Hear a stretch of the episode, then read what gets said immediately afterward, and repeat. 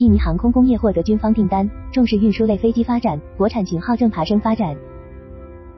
据飞行国际日前报道，今年六月，印度尼西亚航空航天公司 PTDI 表示将与印尼陆军签署八架安二一九样机合同。PTDI 表示，首架飞机的生产周期将为二十个月左右，随后每三个月生产一至两架样机。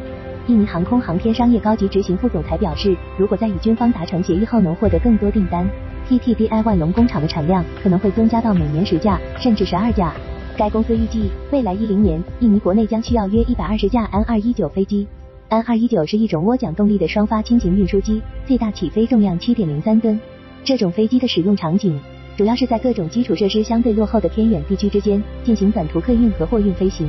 这与印尼的国情密切相关。作为万岛之国，印尼是一个由万余个岛屿组成的群岛国家，而且基础设施发展水平有限。小型的廉价飞机对于印尼来说是性价比最高，甚至是唯一可行的跨岛与快速交通载具。N 二一九并不是印尼自主研发的全新型号。而是在西班牙 C 二一二轻型运输机的基础上发展而来。更准确的说，在 C 二一二的基础上，N 二一九尽可能的简化了一切非必须功能，对大量性能指标的规划进行让步，并力求将设计、制造与使用维护的条件和成本压缩到最低水平。比如，为了提高国产化率，控制人工费用成本，该机没有采用碳纤维复合材料等时下流行的先进材料，而采用了全金属结构，同时采用了最简单的固定式起落架，甚至不考虑机舱气密功能。尽管 PTDI 表示，从机体气动设计和动力系统的设计指标上来看，该机可以达到七千三百米的最大升限，但根据实际使用情况，其实际最大工作高度只有三千米。根据此前的公开信息，安杠二一九的单价大致在五百八十至六百万美元之间，比同级别的竞争对手，比如维京 DHC 六双水塔要低一些。同时，PTDI 宣称，安二一九拥有级别产品中最大的货舱尺寸，以及装卸非常便利的舱门。平心而论，如果安二一九能在实际运营中表现出较好的可靠性和实际成本控制水平，这种飞机对于第三世界国家，特别是地理气候环境相近的东南亚国家，十分具有市场潜力。也因此，目前泰国、墨西哥、缅甸等一些国家已经与印尼签订了 N 二一九采购的谅解备忘录。但受限于印尼的整体国力，PTBI 并不是一家研发能力很强的航空企业。虽然它的历史可以追溯到一九四六年甚至更早，但其早期的产品都是轻型运动飞机。滑翔机等简单的飞行器，而且多不成功，往往只生产一至两架样机，解释非极不充分。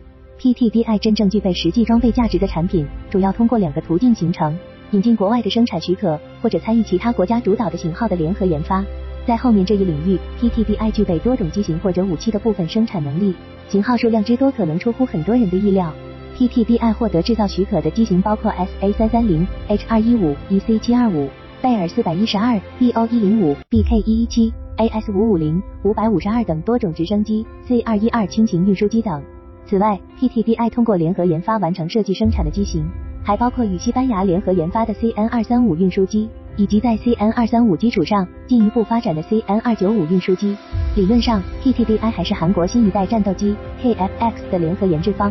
但从多方面因素来看，如 PTDI 自身的型号经验、能力基础。以及印尼和韩国在 KFX 合作上长期缺乏实质投入，我们没有理由认为 PTDI 在 KFX 的研发工作中扮演了足够重要的角色，或获得了显著的能力进步。相较于复杂的战术飞机，PTDI 近年来的发展重心主要还是在运输类飞机上。除了 N 二一九之外，PTDI 还曾经尝试，并至今依然在推动其他更大的运输类飞机型号研发。二十世纪九十年代，PTDI 曾提出四十至五十吨级的 N 二一三零双发涡扇客机项目。但随后由于一九九七年亚洲金融危机的影响，而胎死腹中，没有进入制造阶段。随后 PTDI 变得更为务实，目前主要推动最大九十二座的 R 八零涡桨客机以及五十座的 N 二四五涡桨客机两个项目。R 八零项目并不是全新的机型，而是 N 二五零项目的重启版本。N 二五零是印尼在二十世纪八十年代规划与九十年代投入研制的双发涡桨客机，采用了很多先进技术，它甚至是世界上第一种应用三轴电传飞控系统的涡桨运输机。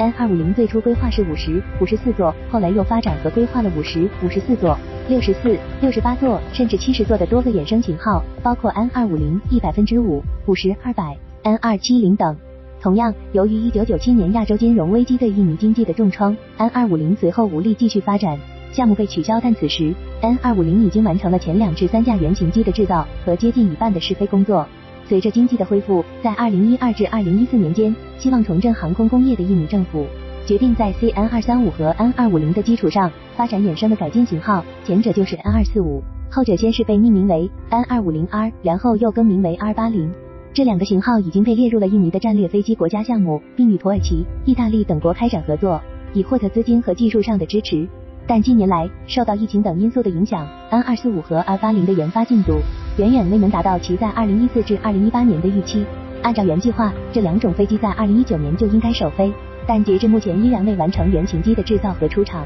从目前的情况来看，在 PPDI 主打的几个型号中，N 二一九的成熟度最高，而且市场定位准确，卖点突出，是最有可能取得较好市场成绩的产品。而 N 二四五虽然其原型 CN 二三五是一个相当成功的平台。但这一点仅仅能够减小 N 二四五的开发难度和风险，并令其更容易被潜在客户接受，远不能保证 N 二四五在商业上的成功。而八零要获得成功的难度，则比 N 杠二四五更大。除了其更大、应用技术更先进、更复杂之外，还包括将面临更残酷的市场竞争。ATR 七二、Q 四零零、萨博两千等飞机，后者都是已经获得显著成功的型号，要与他们一起参与市场竞争，绝非易事。